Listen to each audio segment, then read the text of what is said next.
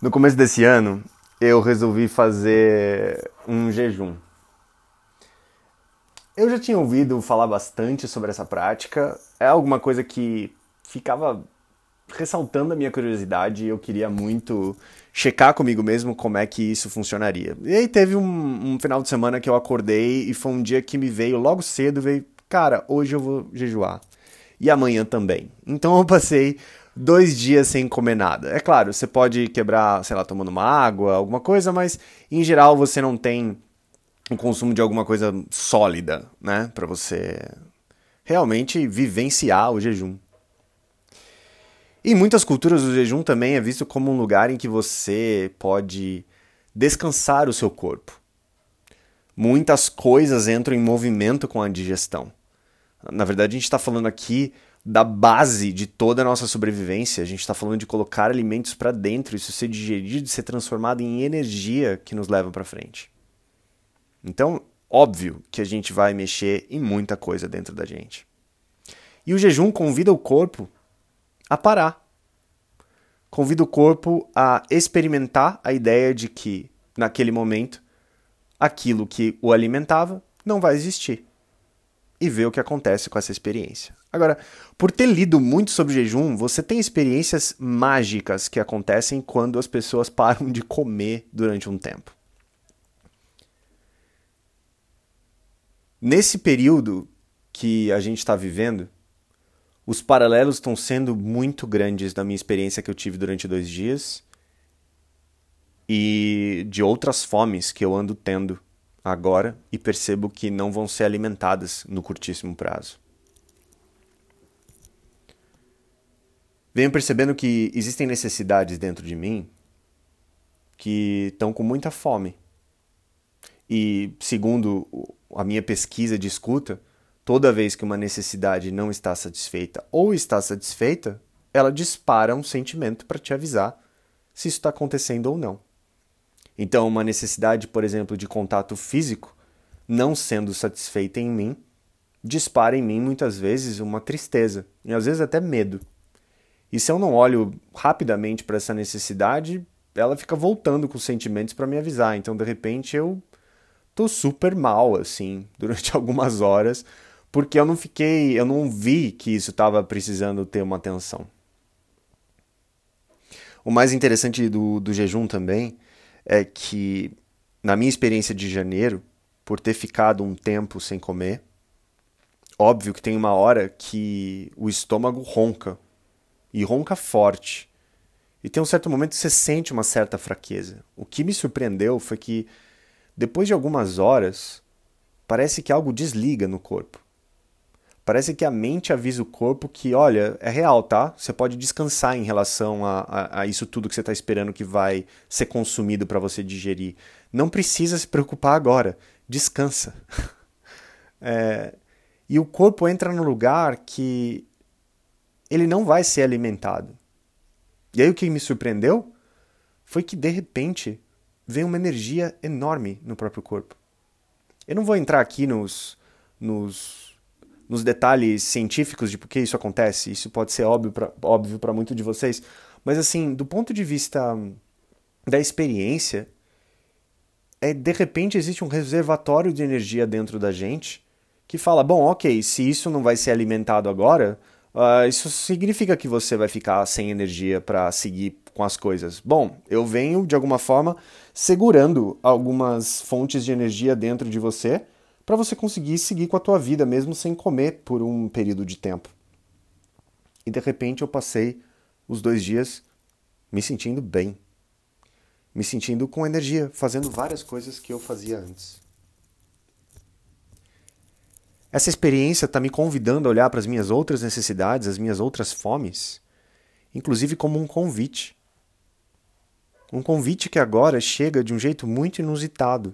Um convite agora que me lembra da fome que eu tenho e de que eu não teria essa fome satisfeita nesse momento. É experimentar um jejum de outras necessidades. Eu venho percebendo o quanto isso é vem criando uma outra perspectiva dentro de mim, nesse processo de isolamento e quarentena. E talvez faça sentido para você também. No jejum de alimento, assim como no jejum dessas necessidades que eu ando vivendo, é muito interessante porque de alguma forma há um reset no corpo. E há um reset para que eu analise com que eu vinha me alimentando até então. Vem me convidar a olhar para a minha vida e venha me convidar a olhar para os meus comportamentos, as minhas ações e me perguntar de um jeito muito bonito e calmo e sereno se aquilo tudo estava fazendo sentido para mim. Se realmente eu estava sendo nutrido pelas ações que eu tenho na minha vida em relação a algumas necessidades que são prioritárias para mim. Ao mesmo tempo, assim como em janeiro que eu fiz a minha prática de jejum, tem algo muito interessante que acontece quando você vai quebrar o jejum. Dentro da minha casa, eu tinha várias coisas guardadas aqui, como comida.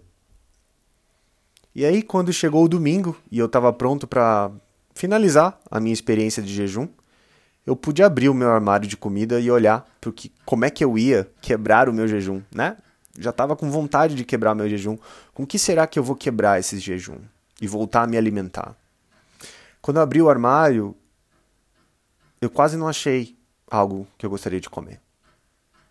Na verdade, tive uma vontade de sair, comprar outras coisas para poder quebrar o meu jejum com coisas mais gostosas de comer. O que eu acho um paralelo interessante é que quando esse processo nosso de quarentena terminar, e ele vai terminar, me vem a pergunta: com o que, que eu quero quebrar o meu jejum? Existem necessidades prioritárias em todos nós. As necessidades humanas são compartilhadas segundo a minha experiência, a experiência de outras pessoas que eu, que eu acompanho também relacionadas à escuta. E dentro de cada um de nós existe, existem prioridades nessas necessidades. O jejum, ele vem descansar um pouco a gente, para que algumas necessidades possam então ganhar o devido lugar. No teu processo de jejum, você pode estar até percebendo que existiam coisas que até antes da quarentena estavam com fome e você nem percebia. Coisas que eram super importantes para você e simplesmente não eram alimentadas. E só com o benefício, só com a experiência do jejum vindo agora, você percebe que precisa existir alguma repriorização de algumas coisas na sua vida. Para que realmente você viva uma vida que vale a pena ser vivida, um lugar que te aproxime mais da sua própria felicidade. O jejum tem um poder mágico.